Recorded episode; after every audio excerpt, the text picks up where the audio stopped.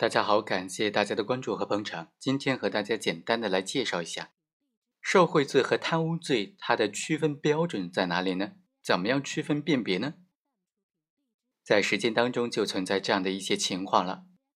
某个机关向民营企业购买了一批货物，民营企业的经理送给了这个机关领导一笔钱，那这种情况有时会认定为是受贿，有时会认定为是贪污。那区分的关键点是什么呢？我认为，在于谁的利益受到了损害，受到了损失。如果领导收钱之后呢，使得单位的利益、公共的利益受到了损失，那么此时就应当认定为贪污罪。如果单位利益并没有受到损失，只是行贿人单纯的让利，那么就应当认定为受贿罪。曾经遇到过这样一个案件。当事人是一家国企的老板，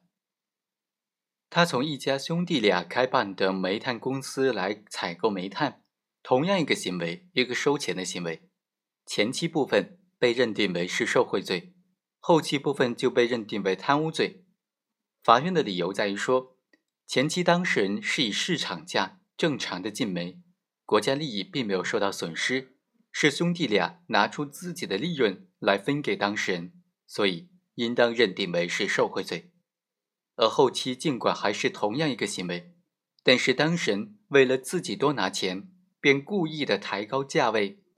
使得这个价格明显的高于正常的市场价格，导致了他的单位利益受损，所以后期就应当定性为贪污罪。